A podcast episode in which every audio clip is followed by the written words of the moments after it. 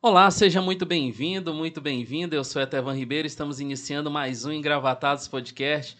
Mas antes de começarmos com o nosso bate-papo de hoje, que você já está acostumado, aqui nós trabalhamos tanto o meio jurídico como o meio político, eu queria convidar você que ainda não é inscrito no canal a se inscrever no canal. É bem facinho de você saber se você é ou não inscrito no canal. Se você olhar embaixo tiver vermelhinho, sinal que ainda não é inscrito no canal. Então você faz o quê? Clica no botãozinho, se inscreve, no, do ladinho tem um sininho, ali é o sininho das notificações, você ativa ele para estar tá recebendo notificações de tudo que rola aqui no Engravatados Podcast. E nós estamos hoje aqui com o doutor Cinéas Nogueira, ele é advogado, está concorrendo também à vaga ao 5 Constitucional do TRT, 22ª Região aqui no Piauí. Seja muito bem-vindo. Muito obrigado, Etevan, a você e todos aqueles, aqueles que compõem a equipe do Engravatados. Devo dizer que você já tem hoje uma ampla visão né, é, do que acontece no quinto. Muita gente já lhe vê. Eu mesmo ontem já peguei para dar uma olhadinha ali no Instagram, vi que realmente muitas personalidades do meio jurídico e do meio político já passaram por aqui. E eu vi o tanto de pergunta inteligente que você fez. Uhum. Espero também poder contribuir aí com, os, com o Engravatados em, uma, um, em um encontro né, que a gente possa é, não só divulgar a, o nosso nome, mas também tirar da população esse distanciamento que às vezes tem em relação à pessoa comum e o Poder Judiciário. Tostes, para começar o nosso bate-papo, apresentar para as pessoas quem é Cinéias Nogueira, um pouquinho da sua trajetória, como conhece o direito. Bom, é, eu sou filho de um bancário, e de uma servidora pública. Né? Meu pai era funcionário de um banco público, então, portanto, os dois são, eram servidores públicos, já estão aposentados.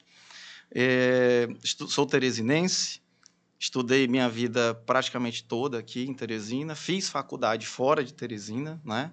sou egresso da Unifor, da Universidade de Fortaleza, local onde, anos depois que eu terminei meu bacharelado em Direito e comecei a advogar, voltei para fazer meu mestrado. Né? Então, eu sou mestre em Direito e Gestão de Conflitos, é, geralmente conhecido como mediação, né, mas é, há uma expressão maior, gestão de conflitos.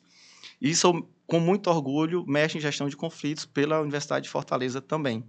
Sou advogado trabalhista há 24 anos, né?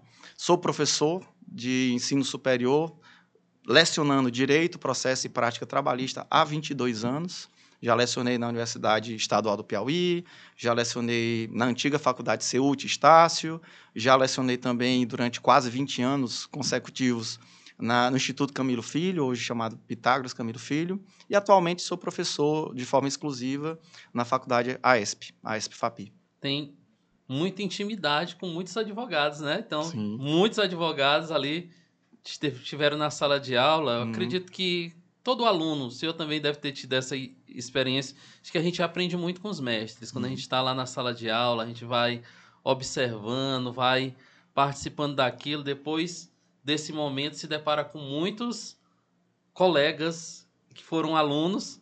Como é, é essa relação assim quando você se depara com os alunos que ali ouviram, participaram e ali uhum. agora estão lado a lado ou em lados opostos? É, é, isso é muito interessante. É, eu tenho 22 anos de sala de aula, então tenho, digamos, 44 semestres como professor, porque geralmente no ensino superior a gente pega por semestre, né? Se a gente colocar em média aí 200 alunos por semestre, que geralmente é a, média do professor aqui no Piauí, eu tenho aí certamente mais de 8 mil alunos e alunas que já passaram por mim, boa parte se tornaram advogados, alguns servidores públicos. Então, é com muita, muita é, gratidão né, e muita alegria que eu tenho vários ex-alunos, procuradores, promotores, juízes, juízes do trabalho, inclusive. Né? É, mas é, é claro que a grande maioria são advogados e advogadas. Então, toda vez que eu os encontro do outro lado da mesa, numa mesa é, de audiência, por exemplo, às vezes é um advogado mais, bem mais inexperiente do que eu, né, ou advogada, e fica, ah, professor, senhor está do outro lado, de calma, né? Se eu lhe ensinei bem, então você vai fazer bem a sua audiência, não se preocupe. Não é o fato de eu ter muito mais tempo de experiência que vai fazer a, a diferença ao ponto de você perder ou ganhar ação, não é isso. É seu empenho. Né? E em sala de aula e como advogado, eu sempre gosto de ver isso. É o empenho, é a dedicação. Quando eu comecei há 24 anos atrás, jovem advogado, eu também me deparei com essas mesmas situações e tive a sorte né, fui agraciado de ter pessoas ao meu lado que puderam ali, aqui, acolá, dar sua contribuição, tirar dúvidas, me ajudar. E eu procuro fazer a mesma coisa. Né? Não é porque o colega, naquele momento específico, está defendendo a outra parte, que eu vou deixar de tratar bem, que eu vou deixar, às vezes, tirar uma dúvida, que eu vou deixar, às vezes, de, de ser cortês com aquela pessoa. Jamais. Não é meu perfil. Eu sou um perfil realmente de mediador. E talvez muito por isso eu, é, eu, eu acho natural eu ter me direcionado a um mestrado de gestão de conflitos. Né? E é, é uma experiência única você ter um aluno, um ex-aluno do outro lado, um, um ex-aluno como magistrado, como promotor, procurador, é uma experiência única. Aquelas pessoas confiaram em mim na qualidade de professor e estão vendo que ali, na qualidade de advogado, naquele momento, elas também podem confiar. Né? Eu também uso o processo como uma forma de você fechar o laço, né? de você dar mais, é, é, dar mais, digamos, proximidade entre o ser humano cinese, o profissional cinese e aquela, aquele outro colega que, eventualmente, naquele momento, está defendendo a outra parte. O senhor tocou em um ponto interessante que me fez lembrar de quando eu ainda era estagiário. E eu fui estagiário em um banco público, uhum. e lá uhum. naquele banco público, na estagiário de comunicação, e aí ele, o meu chefe, naquele momento, ele disse uma coisa interessante para mim. Ele disse assim: Olha, eu tô aqui para lhe formar, para você ser melhor do que eu. Sim. Porque quando terminar o seu estágio, se um dos gerentes perguntar assim, agora o que, que vai ser da gente, o Etevão vai sair, uhum. eu vou ter a certeza que o meu trabalho foi bem feito. Uhum. E o interessante é que finalizou o contrato ali, eles fizeram mais um ano para poder fazer o processo de um novo estagiário, e aí o gerente chegaram e falaram a frase que ele tinha dito assim, agora, o que, que vai ser, né? Uhum. Ele vai sair. E aí ele olhou para mim, sorriu, logo depois, poucos meses depois, ele foi promovido a nível nacional uhum. e teve que ir embora de Teresina, mas o senhor tocou um, um ponto interessante que leva uma curiosidade, assim. Uhum. Tá ali com um ex-aluno do outro lado, disputando uma causa, e aí o, o aluno, de certa forma, ganha aquela causa. Sim. Dá um, um sentimento assim, ensinei bem, aprendeu direitinho. É um sentimento misturado, né? eu perdi, posso ter perdido a causa ou parte da causa, mas eu vejo que eu fiz um bom trabalho como professor, o, outro, o meu outro lado profissional. Essa sua lembrança é muito bacana. Existe um, um discurso, é, até na internet qualquer pessoa acha, do presidente da Apple, do, do, fundador da Apple, que já faleceu, e ele foi convidado para ser paraninfa em uma turma, não lembro a universidade nos Estados Unidos, e durante o discurso ele fala que o novo tem um papel importante na história, é substituir o velho, é substituir o antigo, né? E ele estava dando aquele discurso para é, bacharéis, né, formandos, enfim, e ele queria dizer que ele fez o papel dele na história, mas que ele tinha como missão deixar um legado, deixar algo para que a geração futura viesse substituí-lo. Né? E pouco tempo depois ele, ele veio a óbito, já estava no processo de doença, né, de câncer e tal, bem avançado, ninguém sabia isso naquele momento. E o discurso dele mesmo foi um, um, uma despedida de todos. Olha, fiz o que eu pude fazer da minha melhor maneira possível, inovei a forma de telecomunicação, e de fato ele o fez, e eu estou deixando a, a, a, estrada pronta para que vocês possam pavimentá-la. Né? Ele abriu o caminho e agora vem alguém pavimentar. E o papel do professor é muito, é muito assim. Né? Existe um, um professor é, brasileiro que ele tem uma frase muito interessante: os professores plantam carvalhos. E eu fui estudar essa, essa, essa frase. Né? E carvalho é uma árvore que ela demora dezenas de anos para gerar frutos. Então, assim, o que ele quis dizer é: nós é, nós damos às pessoas condições para que no futuro elas possam germinar, né? mas a gente provavelmente não vai ver. A gente não vai viver o suficiente para ver o tanto que a nossa atividade profissional de ensino pode impactar positivamente o aluno. E eu tenho muito essa frase comigo, eu guardo com muito carinho essa frase. De vez em quando eu repito né, em sala de aula. Eu estou aqui para fazer com vocês aquilo que talvez meus professores não tiveram condição de fazer comigo. Mas Uh, eu estou aqui para que vocês entendam como funciona o sistema judiciário trabalhista, como é que funciona o processo de trabalho, e eu quero ver vocês lá à frente, se Deus me der essa permissão de viver mais tempo, de vocês me superando, né? E é tão bom quando um professor vê um aluno se dando bem. É, é, é maravilhoso. É, é, é, é uma parte, assim, de como você dissesse, poxa, eu cumpri bem minha, minha tarefa, né? E eu levo muito isso também para a advocacia. Eu tenho, por exemplo, eu tenho um sócio, ele foi meu estagiário, foi meu aluno, foi meu estagiário e passou a ser meu sócio. Né? Os dois, os dois sócios que eu tenho. E tenho muito orgulho disso. Ou seja, eu consigo, consigo ter êxito não só como professor, consigo ter êxito também como advogado, de trazer essas pessoas para o mundo da advocacia, de ser mais alguém que agrega. Eu gosto muito de dizer uma frase que é muito própria da mediação: nós somos ponte, nós não somos barreira, nós não somos parede, nós temos que ser ponte entre a pessoa que precisa de um acesso ao, ao, ao tribunal e o próprio tribunal. Esse é o grande papel da advocacia. Né? É saber mediar, é saber pedir, é saber se defender, é saber rogar em nome de alguém. Então, o papel do professor ele completa muito o papel do advogado Cineas. E o papel do advogado completa muito bem o papel do professor Cineas. Entendo. A, a descoberta com a primeira experiência que o senhor teve com a Justiça do Trabalho, como foi que aconteceu? Uh, quando eu era jovem advogado, eu fui chamado para um, um, escritório aqui em Teresina. Me formei em Fortaleza, voltei para cá imediatamente e fui chamado para um advogado que já tinha muito tempo de, de experiência X-Trabalho. E ele foi me identificando. Eu me lembro bem da minha primeira audiência. Né? Eu me lembro bem da primeira vez que eu consegui. Na época, a gente estava defendendo um, uma empresa que estava sendo. Uma empresa não, um sindicato de empregados que estava sendo. Uh, seus empregados estavam saindo do setor público, era uma empresa pública, estava sendo privatizado. Foi bem naquela época das grandes privatizações, 1998, 99, 2000. Eu me lembro bem também da primeira audiência, como eu me lembro bem também da primeira vez que eu consegui reintegrar um empregado. Né? A, a ansiedade, o nervosismo da primeira audiência, né, de você ainda ser uma pessoa jovem, sem muita experiência e muito traquejo. E eu lembro bem, já depois de pouquinho tempo, eu ter reintegrado esse empregado, a alegria que é transformar a vida de alguém. Né? Essas alegrias, eu já, de alguma maneira, eu já tinha é, vivenciado, porque eu fui estagiário na Defensoria Pública, e você sabe que as pessoas que estão na defensoria pública são realmente necessitadas. E a gente acha que só são pessoas físicas. Não, às vezes você tem ali um microempreendedor, né? um microempregador, aquela pessoa também tem a necessidade de ter uma assistência. E aí, durante a minha advocacia, eu peguei aquelas experiências do aluno, né, do bacharelando, Cinés, depois eu comecei a ser um jovem advogado nessa, né, nesse momento histórico do Brasil de grandes privatizações. E depois, com o tempo, eu comecei também a advogar para pequenas empresas, médias empresas. Já cheguei a advogar para grandes empresas. Mas, como eu gosto de repetir, eu moro no estado do Piauí, eu não moro na Suíça, então a gente não uhum. pode ficar escolhendo causas aqui, né? Então eu pego, é, até hoje, questões de, de, baixa complexidade, como de alta complexidade, de empregado, de empregadores. Para mim, é que, o que vale mesmo é o bom direito. É trabalhar bem, de forma honesta, o mais claro, o mais evidente possível que você conseguir ser com aquele cliente. Pouco importa se ele é um empregado ou empregador. Aliás, por falar nisso, empregado ou empregador, aqui no estado do Piauí, não é diferente do Brasil, muito mais de 80% das empresas são microempregadores. Né? Então, eles trabalham, digamos, eles são os maiores empregados da própria empresa, eles dependem da própria empresa. Então, a gente tem que ter um olhar também muito atento para o microempreendedor ou microempregador, tanto quanto um olhar atento para o empregado.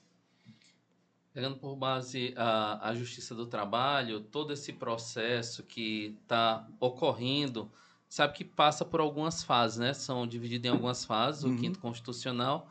Mas antes de entrarmos em, em cada fase, entender a sua visão como advogado, como mestre, como é, por que é importante ter uma pessoa oriunda uhum. da advocacia exercendo lá a função de desembargador no TRT? É, eu gosto de pensar o seguinte: por que, que o Brasil é uma democracia, ou melhor falando, por que, que o Brasil é uma sociedade tão bonita aos olhos de qualquer estrangeiro que chega aqui? Se você pensar bem, qualquer estrangeiro que chegue aqui, ele vai achar que nosso povo é bonito porque ele é diversificado. Né? Nós temos pessoas de várias origens, várias cores, etnias, religiões, nós temos uma multiface. Ora, se isso é bonito aos olhos de qualquer pessoa de bom senso, tem que ser também bonito para o Poder Judiciário. É importante que, isso em qualquer empresa, inclusive, o que, como é que uma empresa de grande porte trata de, de ver o futuro? Ela, chega, ela contrata pessoas de várias áreas diferentes, todas pensam, pensando, claro, cada um tem uma perspectiva diferente, mas todas pensando num único objetivo prestar bem o serviço daquela empresa. O Poder Judiciário não pode ser diferente. Nós temos que tra trazer pessoas do Judiciário de carreira, nós temos que trazer pessoas da advocacia e do Ministério Público. Aí você tem multifaces, você tem várias perspectivas. Essas várias perspectivas, vários olhares, fazem com que nós tenhamos um julgamento mais próximo da realidade. A realidade ela não é, não pode ser encarada como o olhar único de um único setor. A realidade ela tem que ser encarada como a soma desses esforços de todos os setores do lado jurídico, para com todas as suas experiências diversas, multifacetadas, para que a gente se, é, se possa se apropriar do mais da, da, melhor maneira possível do que é uma realidade. Então, antes de, de, de, de, da gente ter alguém que venha e diga, ah, mas o advogado não deveria estar no judiciário, o Ministério Público não deveria estar no judiciário.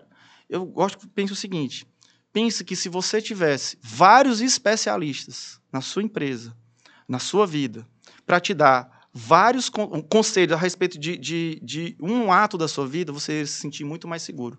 Porque essa, essas pessoas em conjunto iam ter uma visão ampla. É muito melhor do que você ter um foco único. Né? Então, o judiciário, ele lá nos anos 30, aqui no Brasil, ele teve essa, essa visão de, de, futuro. Vamos chamar os advogados, vamos chamar membros do Ministério Público, aí se denominou quinto constitucional, agora em 1988, se chamava apenas, apenas o quinto né, dos tribunais, e em 88 se colocou na Constituição em definitivo, e nós chamamos de quinto constitucional porque quatro quintos das pessoas que é, compõem os tribunais são da magistratura de carreira, e um quinto são oriundos da advocacia e do Ministério Público. Qual é a grande vantagem? Multifaces nós temos um judiciário multifacetado, que tem várias perspectivas, portanto, se aproxima mais da realidade. Essa é a minha forma de ver. Na, na visão política, quando eu observo muito, e às vezes eu entrevisto alguns políticos, eu vejo, sobretudo, o vereador. Uhum. O papel do vereador. A, a gente tem vários tipos de político que representam o povo ali em cargos eletivos. Sim, a gente sim. tem deputados, uhum. senadores, e tem o vereador. A gente olha assim, o vereador, querendo ou não, ele está lá na pontinha, Verdade. em que a população parece que conhece mais. Dentro da cidade, uhum. dentro do bairro, dentro da comunidade, ele olha e vê que ele é mais próximo daquele ali. Então, ele olha o prefeito como um pouco mais distante, olha uhum. o presidente como muito mais distante, Sim. mas o vereador, eu posso chegar lá, é, falar na com porta do gabinete, né? No, no juiz, uhum. ele olha o juiz assim também, Sim. um pouco distante, é. e o advogado ele olha ali, é com ele que eu converso. Uhum. O meu advogado, vou falar com o meu advogado, isso, é próximo ali, o meu advogado. Na, tendo a presença de uma pessoa que veio da advocacia uhum. lá, pode realmente atrair o olhar da pessoa assim? Ah, o tribunal está mais próximo também da população? Eu concordo com essa sua afirmação. Eu acho que o, o advogado, ele tem, claro, tarefas diferentes do magistrado, né, do juiz de primeiro grau. Ah, o advogado ele é, ele é partidário, ou seja, ele acolhe a parte, ele entende a necessidade a urgência daquela parte, os direitos, os deveres, e ele tem que procurar um mecanismo jurídico para melhor proteger aqueles interesses, aquelas urgências, né? Então, é claro, ele é partidário. O Poder Judiciário, ele não tem parte. O Poder Judiciário, ele tem que pautar-se pelo equilíbrio, pela isonomia, é, por uma certa distância, para não se envolver, inclusive, emocionalmente com aquela questão. Então, o advogado, de fato, ele é mais próximo da população. E, e, a vida do advogado faz com que a gente tenha contato com várias realidades.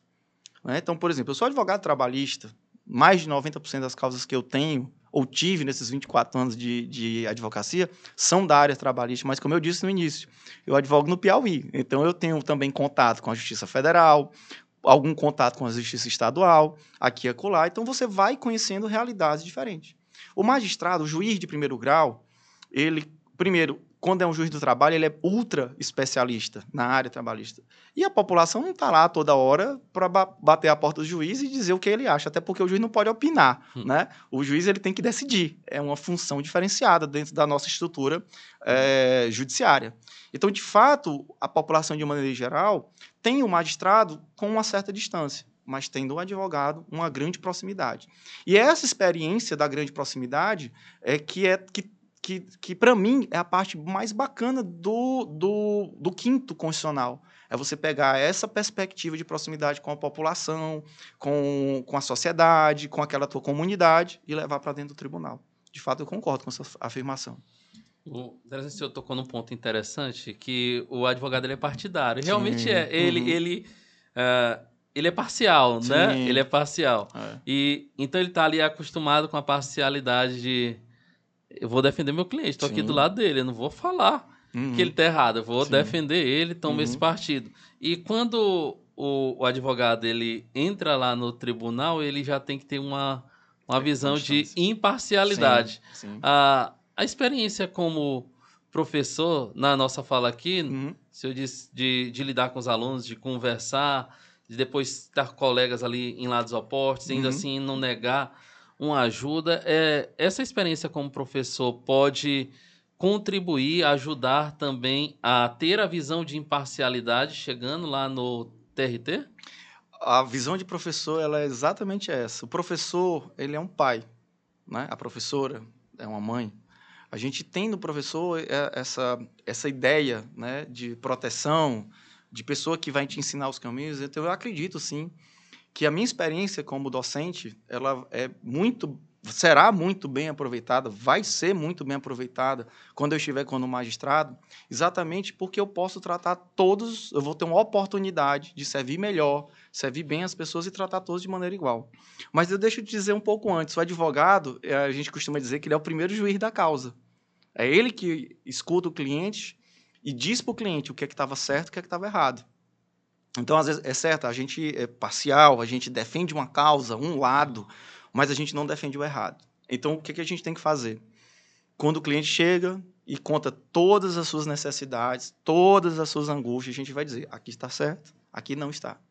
Essa parte eu posso defender, essa não convém defender. Então, nós somos o primeiro juiz da causa, digamos assim. Né? Uh, e o professor, ele tem também essa, como sua pergunta é, me fez aqui raciocinar, o professor tem esse outro lado, de ser o pai que vai orientar. Eu acredito sim que a experiência do, do profissional da advocacia, que sabe dizer para o seu cliente o que é que está certo, o que é que não está, vai cobrar e defender aquilo que é certo. A experiência minha que tenho como docente, que, vai tra que trata todos de maneira idêntica, que tenta assistir todos, escutar todos, principalmente escutar todos, para que a gente possa passar nossa, nossa experiência para frente, eu acredito que essas duas coisas em conjunto vão me é, ajudar muito na minha função de magistrado de segundo grau. Eu conversando com alguns outros advogados, eles relataram que esse processo, sobretudo na, na Justiça do Trabalho aqui do Piauí, é um, um ato inédito, assim, que os advogados vão poder uhum. participar, assim, sim. com voto mesmo. Falando para os colegas advogados, por que é importante eles participarem desse processo? Em uma frase bem curta, porque é o ápice da nossa democracia. A democracia, a gente, ela não é um, uh, ela não é, digamos, um direito calado. Ele é um direito ruidoso, né? O bom da democracia, de qualquer lugar que se diz ter democracia, porque democracia não é só o Estado democrático, direito de um país. Não, dentro de uma empresa pode ter e deve ter democracia. Dentro de uma instituição pode ter e deve ter uma democracia. Então, a democracia ela é ruidosa, a democracia dá trabalho, ela tem que ser cuidada. Então, ela tem que ser incentivada. E quando o Poder Judiciário né, diz, advogados, tem uma vaga aqui que é de vocês, venham ocupá-la. O procedimento é esse. Vocês vão fazer, aqui no estado do Piauí, por exemplo, vocês vão fazer uma eleição direta, escolhem 12, depois o conselho escolhe 6, depois o tribunal escolhe 3, a presidência da república escolhe 1. O procedimento é esse, ok? E muita gente me pergunta, é, mas eu não sou advogado trabalhista, eu vou, eu vou votar? Eu digo, não, você tem que votar. Sabe por quê? Porque a vida não se resume ao trabalho, a vida não se resume à previdência, a vida não se resume ao direito penal, a vida não se resume ao direito de família, nem ao direito civil e nem tantos outros ramos do direito. A vida jurídica, ela é um conjunto, digamos, hermeticamente fechado.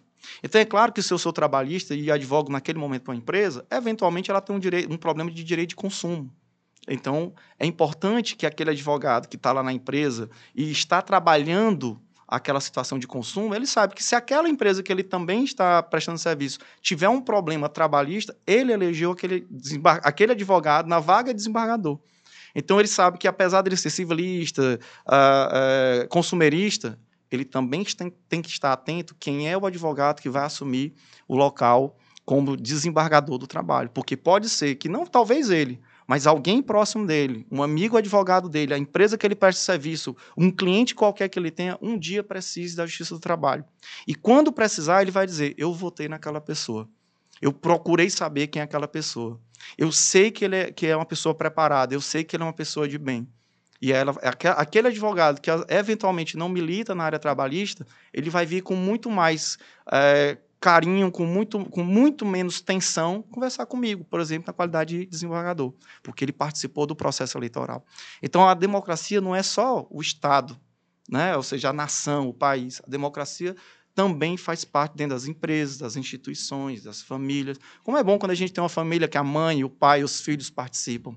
Né? Isso se traz, traz harmonia. Como é bom quando a gente tem uma empresa em que o CEO, né, que é a expressão que se usa hoje, né, o comandante em chefe da empresa, participa com seus é, gerentes e empregados das decisões da empresa. Como é legal, como a instituição coloca todos à vontade para participar dessas decisões.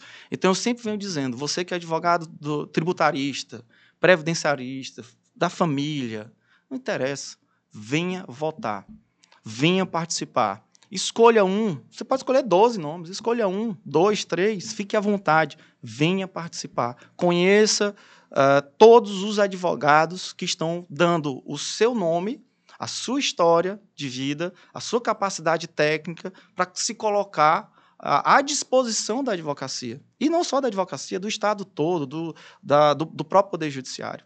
Tá? Então, sempre, eu gosto de resumir isso. É um momento democrático venha participar. É mais do que importante, é necessário.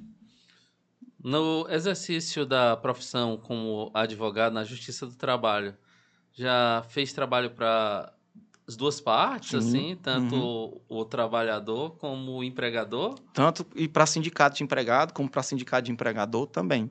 Pergunto isso que é.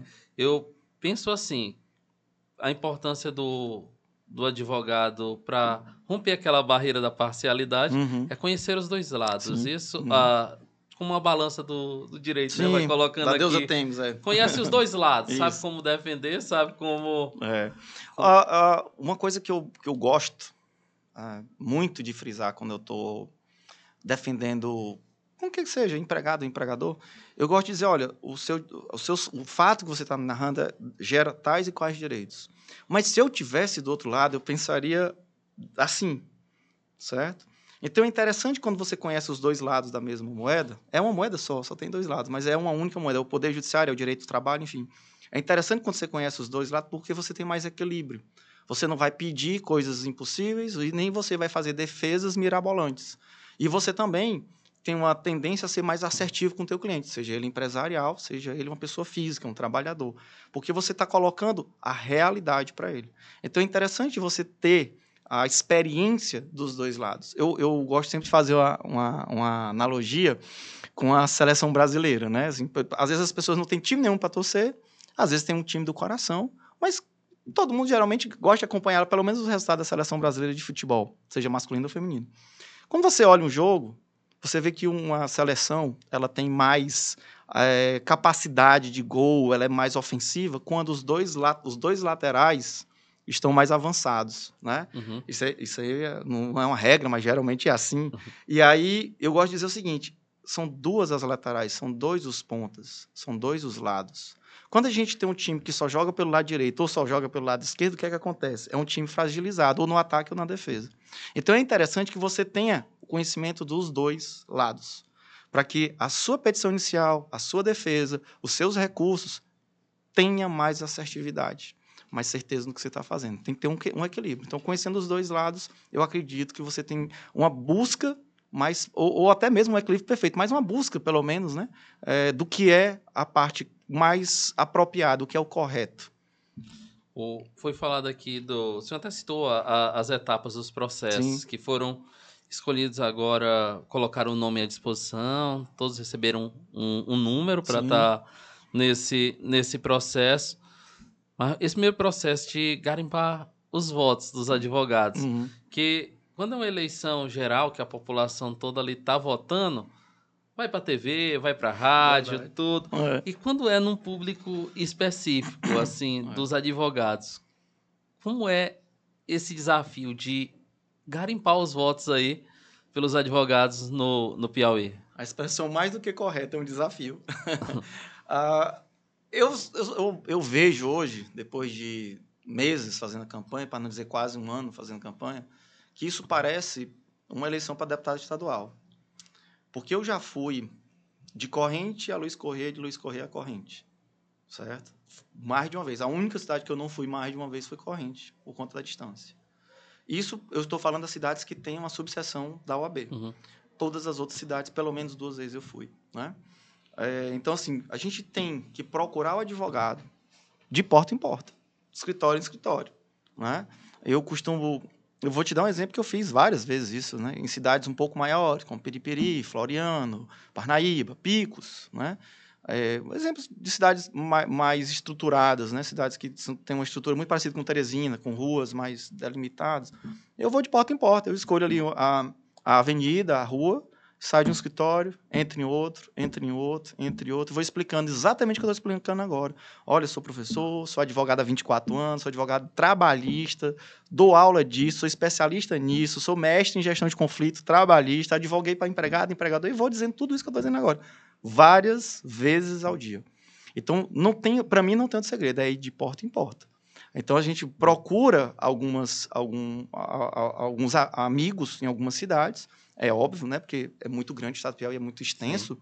E a gente vai dizendo, olha, qual o melhor dia, quais são as pessoas que eu posso ir direto, quais são as pessoas que eu tenho que pedir ali uma intermediação, né? Às vezes eu ligo quando eu vejo que é um advogado que tem é muito comum isso, tá? Pessoa, principalmente na região é, mais ao, ao, sul do Piauí, o advogado ele tem um centro de atividade em uma cidade, mas ele advoga em várias cidades ao mesmo tempo ali, né? Então eu ligo antes, eu, tô, eu vou estar aí na sua cidade dia tal, qual é o meu melhor horário? Eu tento fazer isso. Quando não, eu vou mesmo de porta em porta, pego a rua e vou, olha, onde tem que ter uma plaquinha de advogado, eu entro e faço minha campanha. É assim que eu faço. Ah, nessas andanças, nessas conversas de porta a porta, provavelmente devam surgir ideias que uhum. os colegas compartilhem Sim. e digam se o que, que, é mais recorrente assim, o que, que o senhor escuta mais de sugestão dos, dos amigos, dos colegas? É que a gente não perca a proximidade com a advocacia. É o maior é o maior pedido que eu vejo. Doutor, quando você estiver lá, não perca a sua, sua proximidade com a advocacia. Não perca esse seu jeito de ser continua sendo esses cineas que a gente passa a admirar depois de uma conversa, entendeu? E eu sempre gosto de dizer o seguinte: olha, eu tenho propostas para um presente e tenho propostas para um futuro na X Trabalho. Eu tenho uma visão de futuro da X Trabalho. Hoje não daria para implementar, mas eu acho que com o tempo, acho não, tenho certeza que com pouco tempo, com os servidores que temos, com as pessoas bem qualificadas que temos dentro da X Trabalho do Piauí, nós vamos colocar essa X Trabalho mais perto da população ainda. Vamos lembrar que o TRT do Piauí, ele tem há anos, há mais de cinco anos, o selo ouro do CNJ. Não é qualquer tribunal, não. Nós temos um tribunal espetacular. Mas quer dizer que ele é 100% perfeito? Claro que não. Ele, eu estou dizendo que dentro das comparações com, outro, com outros tribunais, ele é muito bom, mas ele precisa melhorar. Vamos lembrar que nós temos um estado, vivemos em um estado pobre, necessitado de tudo, então é um dever nosso uma obrigação moral nossa de dar às, às pessoas do Estado do Piauí a melhor prestação possível, né? o melhor, melhor trabalho possível. A minha visão de presente ela é baseada em três itens. É mediação, em segundo grau de jurisdição, como mediador que me tornei e me torno a cada dia, eu entendo que é uma das portas que nós temos que utilizar para diminuir o estoque processual e acelerar a justiça do trabalho, em segundo grau de jurisdição. A outra situação que eu vejo é ter um horário que eu chamo de contraturno. Geralmente o nosso judiciário trabalha até uma, duas horas da tarde, de maneira quase que contínua, de sete da manhã até uma, duas, às vezes três da tarde, de atendimento ao público, que eu quero dizer. E aí eu, o que eu penso é que o contraturno, ou seja, à tarde, ela tem que ser aberto, nem que seja simplesmente para um nicho específico da advocacia. Imagine você é um advogado que tem sua sede de trabalho em Picos, em Gilboés, por exemplo, a 900 quilômetros de Teresina, e quer, quer ter uma conversa de 10, 15, 20 minutos, 30 minutos com o desembargador. Essa pessoa vai vir de Picos, de São Raimundo Nonato, de Parnaíba, de Floriano, não interessa. Ele vai pegar uma estrada, ele vai vir falar com o desembargador, geralmente não consegue chegar de dia, né? e vai, vai e, e quer um horário com mais calma, para conversar com mais vagar com o desembargador. Então, por que não o horário da tarde? O horário da tarde de maneira preferencial, mas não exclusiva, preferencial para o advogado que tem seu âmbito de trabalho fora da capital. Então, além da mediação, eu tenho um horário do contraturno. Além mais, o, o, advogado pode dizer, doutor Sinéas, eu moro em tal cidade, vou estar em Teresina em tal horário, eu gostaria se o senhor pode me, me atender. Primeira coisa, eu acho que o advogado não tem que dizer, eu gostaria que o senhor tenha que me atender. Ele tem que dizer assim, eu preciso ser atendido três horas da tarde, por exemplo, numa quinta-feira. Quem tem que marcar o horário é o advogado. Eu que sou o servidor, não ele. Não é? Então, o contraturno é exatamente para isso, para dar uma chance a mais, principalmente para quem está fora da capital. E a terceira visão, além do contraturno e da mediação, é que eu possa ter de quatro em quatro meses encontros é, é, em algumas regiões do estado do Piauí. Eu quero dividir o Piauí em quatro macro-regiões e a cada quatro meses eu me direciono a uma dessas regiões né? e vou conversar com os advogados, com jurisdicionado, seja ele empregado, empregador, sindicato, prefeitura, o que for. Por quê? Porque eu quero um feedback. Se eu estou prestando um serviço, se você está prestando um serviço, você quer saber se o serviço está bacana. Se você está bem, se você não está tão bem, o que, é que a gente pode melhorar? E, principalmente, no que, é que juntos nós podemos melhorar. Né? Eu gosto de dizer, tem uma, uma, uma historinha que eu gosto muito, que é quando você dá um laço com uma linha de lã, se você apertar muito, com uma mão só você não consegue tirar aquele nó, né? Você precisa de duas, né? para poder tirar. E eu acho que um é o, é o poder judiciário e a outra é a, é a, é a comunidade. São os advogados, é o jurisdicionado. A gente precisa dos dois para desfazer o nó. Então, se algum, algum nó está sendo feito ou foi dado de uma maneira que está atrapalhando a vida daquela região, daquela comunidade, conversando, ou seja, tendo uma justiça chamada ativa, o Poder Judiciário escutando ativamente, nós vamos ter como identificar as dificuldades, levar para o Poder Judiciário, como desembargador, e dizer para os colegas: olha, colegas desembargadores, servidores, nós temos uma situação difícil aqui na região A, B ou C. Vamos procurar é, um caminho para a gente solucionar? Aqui tem 10, 15 pedidos. Mas se a gente solucionar quatro, cinco, eu acho que já dá para a gente dar um feedback para aquela região. E outra, ao tempo que você resolve alguma coisa, encontra desafios e, e, e ultrapassa os, os desafios, você leva aquela experiência para outra região. Quando você vai ter a outra, a outra conversa daqui a quatro meses, você vai dizer: olha, eu tive essa conversa lá, fizemos isso, deu certo, vamos plantar aqui? Então, eu tenho essas três situações básicas, né, que é a mediação, o atendimento preferencial no contraturno para quem está fora de Teresina, e essa conversa a cada quatro meses com setores da nossa comunidade piauiense, entendeu? Esses são, essa é a minha visão de presente. Eu gosto de dizer que é, nós temos os tempos verbais, né? Nós temos o presente do futuro, o presente indicativo, o presente do passado. O presente passado, esse trabalho fez todo o seu trabalho direitinho. O nosso presente indicativo é avançar. Eu entendo que essas três medidas nós podemos avançar bem. Um ponto interessante, não sei se cabe ao, ao desembargador em si, alguns pontos de estar tá buscando melhorias. Ah, uma das palavras na sociedade atual, visível para todos, é acessibilidade. Sim. Acessibilidade é indispensável. Eu lembro uhum. que uma vez nós entrevistamos uma advogada, me, não me lembro bem o nome dela, ela era cega. Uhum. E aí ela usa um óculos.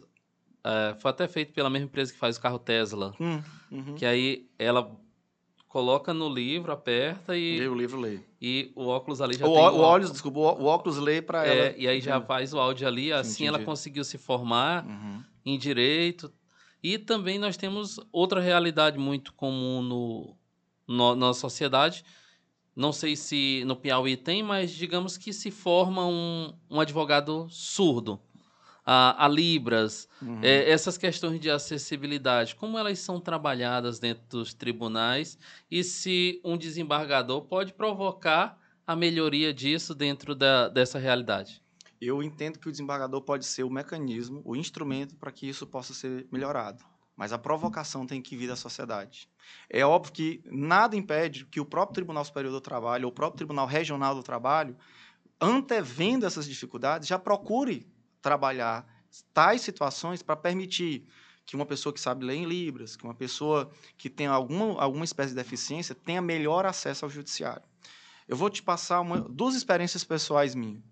Como professor, eu tive uma aluna que ela era cadeirante, ela tinha nanismo e ela era deficiente visual ao mesmo tempo. Como ela tinha nanismo, ela não conseguia fazer leitura braille, né? Então, quem ia assistir as aulas era o pai ou a mãe. Então, eu dava aula, ela prestava atenção, gravava aula e, fica, e fazia a prova. Na hora da prova, ela dizia, a mãe anotava, o pai anotava. E eu vou lhe dizer, foi um grande desafio para mim como profissional da educação. Mas também foi uma grande vitória vê-la formada em direito. Entendeu? Hum. Então, eu tenho conhecimento, eu já vivenciei. E dentro da minha família, o meu filho mais velho é autista. E não é fácil. Adaptar tudo da vida dele à sociedade. Enquanto, na realidade, a sociedade deveria se adaptar a ele. Mas eu tenho esse olhar porque dentro de casa tem um exemplo diário. Ele é, ele é uma criança com 19 anos de idade, né? E já tive, não só essa aluna, já tive outras tantas com muitas dificuldades, né? Cadeirantes, né? Mas essa foi a mais extrema que eu posso te dizer. E compete, sim, ao Poder Judiciário ser um instrumento, o desembargador ser um instrumento. Mas a sociedade civil, ela também não é, uh, é alheia a isso, não pode ficar alheia a isso. A sociedade civil tem, também tem que provocar e a gente, em conjunto, a história do nó, a gente uhum. tem que fazer esse nó. Né? Em conjunto, a gente tem que buscar mecanismos para poder dar acessibilidade a todos. E acessibilidade não são só das pessoas que têm alguma deficiência. Nós temos pessoas que têm, entre aspas, me entenda, uma deficiência financeira gravíssima. A justiça do trabalho é acessível às pessoas hipossuficientes. Esse é o grande mote da justiça do trabalho. É você pegar uma pessoa que não tem dinheiro, praticamente às vezes nem para contratar um advogado, quando o contrato advogado é uma promessa futura de recebimento de honorários, isso é a grande maioria das vezes, imensa maioria das vezes. Então, a justiça do trabalho ela é acessível por própria natureza. Agora, essa acessibilidade ela tem que ser maior, né? seja para pessoas com deficiência, seja com pessoas com alguma outra espécie de, de dificuldade. Entendo. No, nos processos, é, eu fico imaginando que é um processo eleitoral longo que às vezes não dá para a pessoa respirar. Tipo assim, Agora meu nome passou na eleição com voto dos advogados. Aí logo depois já vem para o conselho isso da OAB.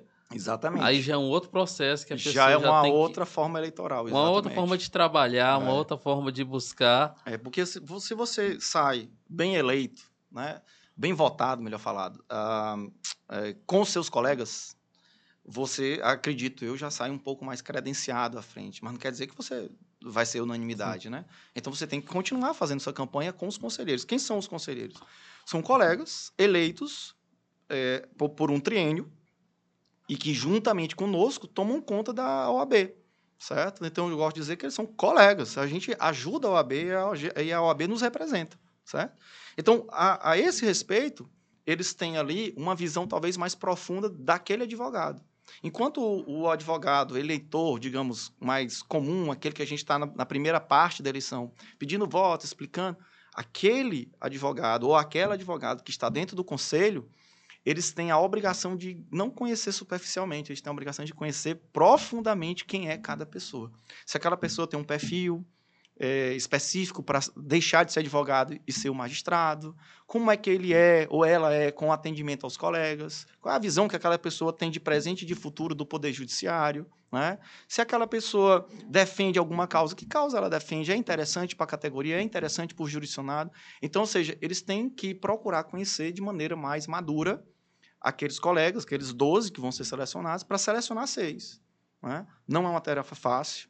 Eu, eu, eu, costumo sempre parabenizar todos os colegas que são do conselho, porque eu sei que é uma tarefa complexa. Você está medindo, eh, às vezes sem uma régua muito específica, os seus próprios uhum. colegas, que você conhece há muitos anos. Né?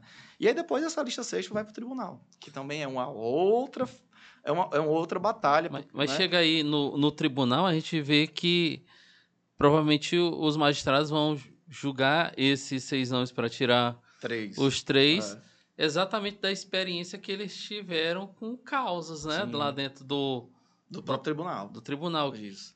Acho que por isso que deve ser exigido, como eu vi, que tem que ter a experiência. É, 10 anos no mínimo da advocacia. Que já deu um tempinho aí de ter já. casos, né? É, eu tenho 14 a mais, né? Ou seja, tenho 24 anos. Então, é por isso que a Constituição Federal exige um mínimo de 10 anos a, exige um notório saber jurídico, né? Exige também que a gente tenha causas naquele tribunal que a gente está querendo a vaga de desembargador, certo? Por quê? Porque você tem que criar uma identidade. Não adianta eu é, profissional do direito muito ligado, por exemplo, ao direito do trabalho, querer uma vaga de advogado, de, de, de, de desembargador na área eleitoral. Faz sentido. Por quê? Porque eu não, não me apropriei, não me assenhorei das causas eleitorais. Né? Eu me assenhorei ao, ao longo de tantos anos das causas trabalhistas, do direito, do trabalhismo, como eu gosto de falar, porque aí junta direito com processo. Né? Então, eu me assenhorei foi disso, me apropriei foi disso. Então, você tem requisitos que a própria Constituição coloca, e é interessante que quando os desembargadores vão é, escolher dos seis nomes, três, a tendência é que seja uma, uma questão muito mais técnica. Por quê? Porque eles sabem, de antemão, que um daqueles ali, que eles vão eleger, será proximamente um colega de profissão, estaria, estará ali ao lado. Então, imagine você um desembargador escolhido por algum motivo que não entenda direito de trabalho ia ser no mínimo constrangedor. Então, o que, é que eles querem? Eles querem um advogado que, que saiba direito e processo do trabalho, que tenha uma experiência prática profissional, uma experiência pessoal junto ao trabalhismo e que, principalmente, ame a justiça do trabalho. Certo? Eu acho que esse é o aspecto principal. Eu estou há 24 anos na Justiça do Trabalho, vivo dos meus honorários da Justiça do Trabalho.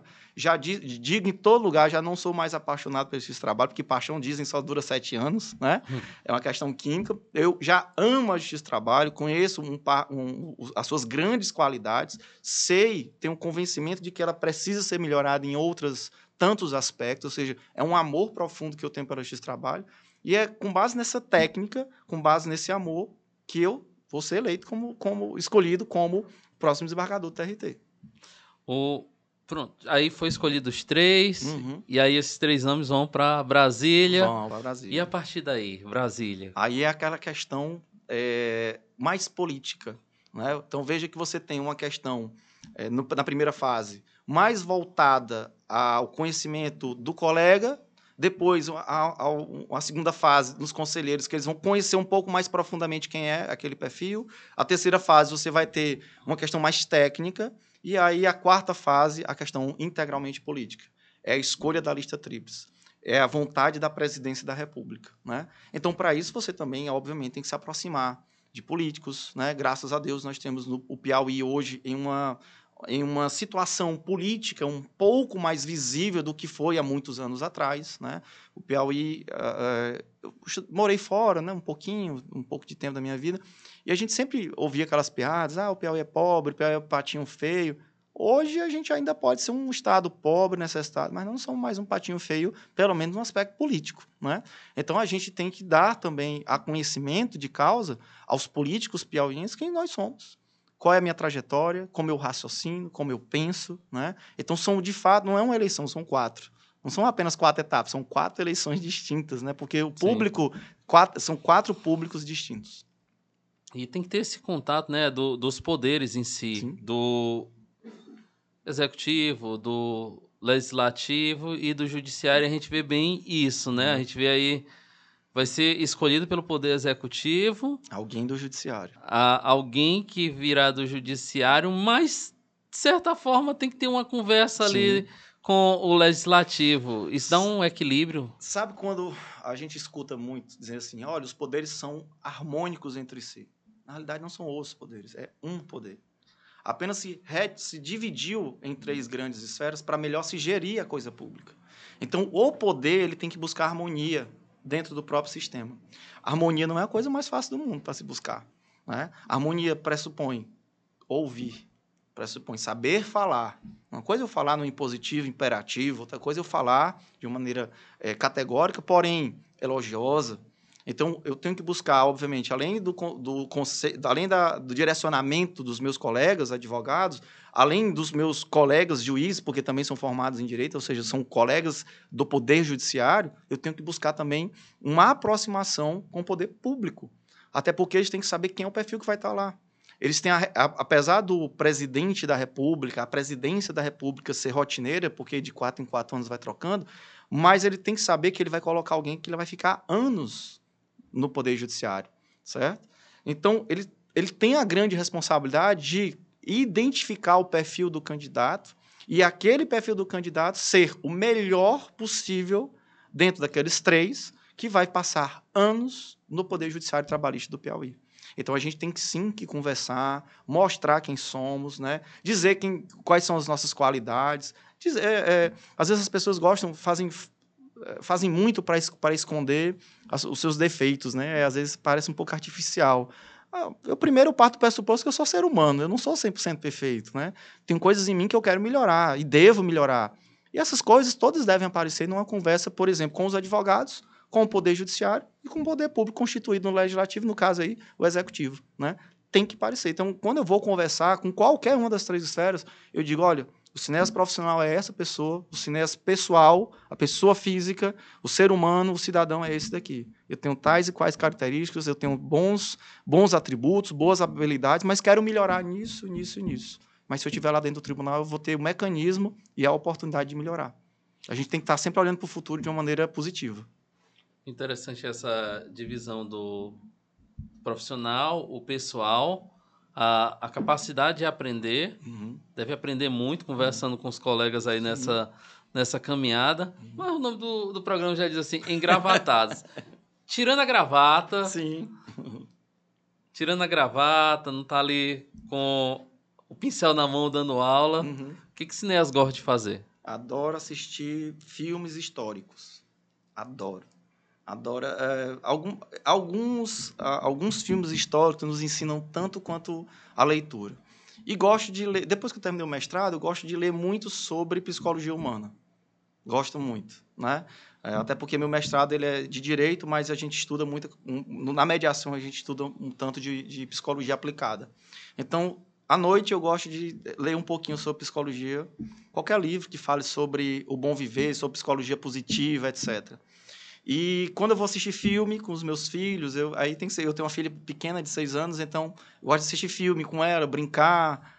Ela, ela mesmo disse: Papai, eu adoro brincar de esconde-esconde, de pega-pega. É brincadeira de criança, eu me uhum. torno criança juntamente com ela. É, é, é, uma fase muito interessante. Né?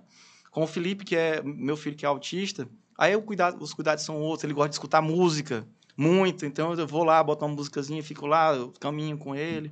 Mas eu, particularmente, assim, ah, quando aquele tempo é só seu, o que é que você faz com ele? Adoro assistir filmes históricos. Adoro. Transformações históricas, filmes que falam sobre, às vezes até mesmo documentários, né? São, são muito interessantes. Fala sobre as épocas, as épocas. a evolução. Exato. Eu sou apaixonado pelo século XX.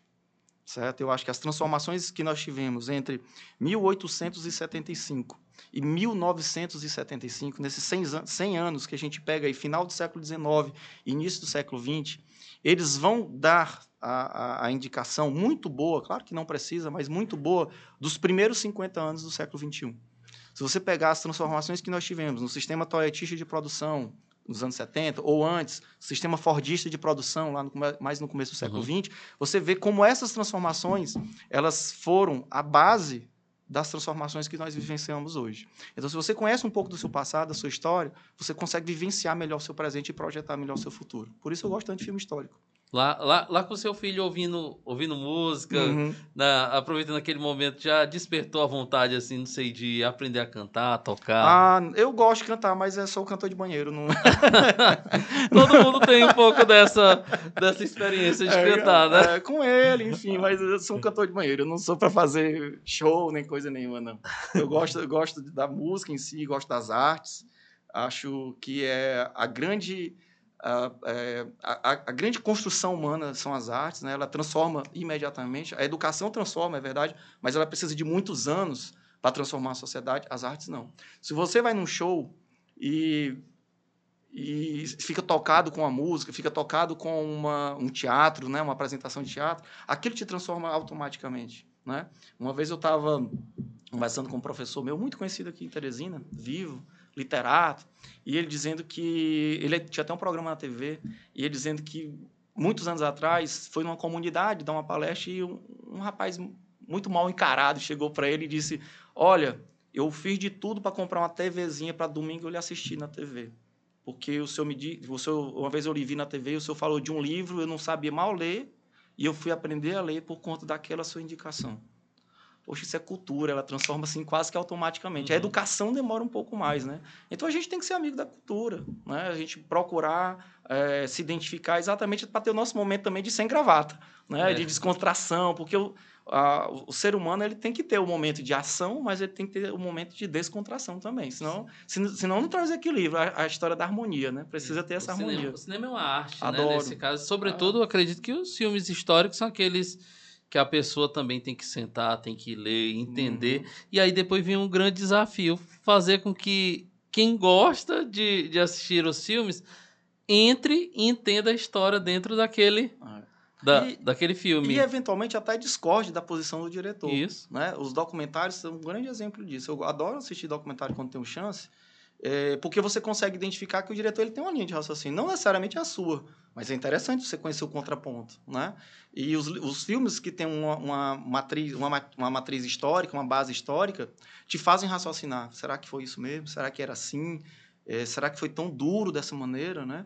É, por exemplo, os filmes que falam sobre o dia D, o dia da invasão da Normandia, são filmes duros, né? Filme de guerra, e você poxa, será que foi todo esse tudo foi dessa maneira. Os filmes que falam sobre a, a construção da inteligência artificial, por exemplo, a construção do computador, do ENIAC, que foi o primeiro grande computador é, que nós tivemos lá nos anos 50. Eu sou apaixonado por isso, né? Gosto de tecnologia também, então é, eu gosto muito de, de, de, assistir essas coisas. E eu fico pensando, será que foi tão, tão difícil assim? Você vê que é, toda uma, uma grande quantidade de pessoas se uniu para construir um, um, objeto, por exemplo, no caso do computador, que mudou nossas, nossas vidas. Né? O caso desse fundador da Apple, por exemplo, que eu falei agora mais no início da, da, da nossa entrevista, é interessantíssimo. Não que a vida dele tenha sido um mar de rosa e eu com, com, concorde com tudo que ele fez, mas é interessante você ver aquele ponto de vista, né? E, e por isso, enfim, as artes, me, me, me, a cultura de maneira em geral, me atrai principalmente para ser um momento sem gravata, né? Mas um momento de construção também do ser humano. Sim. Aproveitar o momento, nosso, nosso amigo que está lá na City March, o Cris, ele tem um projeto aqui que é o Kung, que é Cultura Nerd Geek, né? Então, um pouco na sua fala, já ficou aí um monte de pauta. Tenho certeza que o Cris está ali anotando, dizendo, eu vou pesquisar isso, vem daqui para me falar no meu programa, né? é. né? No Kung lá. Olha, é, eu, como eu sou um garoto nascido nos anos 70, né? Então eu peguei a, a, a, o começo do Star Wars, né? Guerra nas Estrelas, Jornada nas Estrelas. E foi tão interessante porque a minha geração, que hoje tem 40 e tantos anos, eu não tenho mais 40 e poucos, já passei de 45, né? Tô 40 e tantos anos. É, pode lidar ao mesmo tempo com analógico e com digital, né? É a geração que está ali no meio, é a geração que tem muita força de trabalho, ainda tem um tempo de estrada muito bom, participou da transição e está participando, e vai participar dessa grande transição tecnológica. E, mas o grande mote disso foi aqueles filmes ali dos George Lucas, dos anos 80, dos anos 90, né? E, e como eu estava dizendo, a, a, cultura é, ela é interessante porque ela te leva a outros interesses. Temos tantos filmes aí interessantes como Minority Reporter, por exemplo, que fala sobre o poder judiciário, a tecnologia. Enfim, são coisas que eu gosto de, de ler, estudar uhum. e ver e assistir é, com, com a família, etc., porque a gente precisa também realmente desse, desse outro momentinho para a gente é, descontrair e não, e não fazer só uma coisa da vida, porque senão a vida fica monótona e aí não tem graça.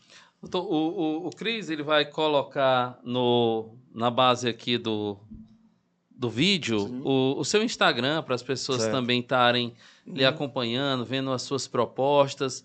Mas falando especificamente para os advogados nesse primeiro momento, fale aí para os advogados o seu número, tá. porque o seu nome é o ideal para que eles vão lá e já deem o seu voto de confiança. Tá. É, eu sou Sinés Nogueira, meu número é 25.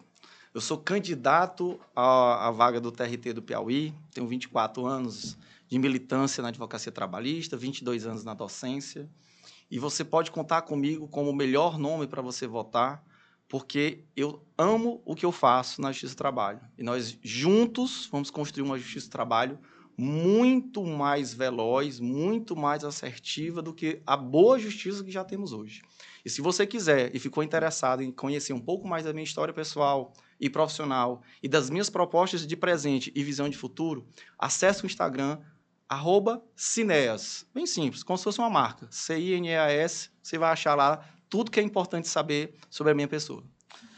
E você que está nos acompanhando, já estamos quase chegando aqui, já estamos quase no finalzinho do nosso bate-papo aqui com o professor Cinéas, uhum. doutor, advogado, na, especialista na, na área trabalhista. Mas antes de finalizarmos, gostaria de convidar você que é empresário a anunciar aqui no programa, para a gente sempre estar tá trazendo um bate-papo de forma livre, de forma clara, com qualidade de som e de imagem para você estar tá acompanhando aí na sua casa. Então, anuncie aqui no programa, sempre vai ter bate-papos que você possa estar tá acompanhando. Ah, mas eu não sou empresário e quero ajudar. No cantinho da tela, nesse canto aqui, tem um QR Code que você pode apontar a tela do seu celular e fazer sua doação via Pix para estar tá mantendo o projeto funcionando na qualidade que você já está acostumado aí na sua casa. Doutor, quero agradecer muito a sua presença aqui no programa Engravatados, Engravatados Podcast. Saiba que as portas estão sempre abertas. Se chegar lá no seu objetivo já de ser desembargador, não esqueça, dá uma voltinha aqui novamente no Engravatados para a gente bater mais um papo, contar um pouco mais da sua história. A gente sabe que tem muita coisa para contar e são anos de experiência, muita coisa. Como o tempo é, é pouco, deu para falar muita coisa, mas com certeza teria muita coisa. As portas estarão sempre abertas. Você é eu, sempre bem-vindo. Eu agradeço ao programa, né? agradeço ao convite. E pode dizer que não é quando, se eu chegar, é quando eu chegar. Sim. Quando eu chegar lá, porque eu já sonhei com a data, já sonhei com os eventos, e dizem que quando a gente bota na cabeça e sonha, a gente atrai, o universo nos ajuda, né? Então, quando eu chegar lá, não se preocupe. Eu vou voltar aqui, vou contar como foi toda a, a, a digamos, a caminhada né, mais, de forma mais específica, e dizer também das minhas primeiras impressões como desembargador. Não se preocupe, é só a marca, é só o tempo chegar. Tá lá no futuro, mas vai já chegar. Já já eu volto para falar para vocês minha experiência. Isso ali a Natália tá anotando tudo, né, Natália? já lembro. Qualquer coisa, contato da Natália, precisando também mandar alguma matéria ou algum, alguma sugestão. O Intopo portal tá aí à disposição, só você uhum. acessar www.intopo.com.br. Lá tem tudo e terá também entrevista com o Dr. Cineas Nogueira. Que bom. Eu Muito que agradeço. E estamos chegando já a esse final. Agradeço pela sua participação, por ter estado conosco até aqui.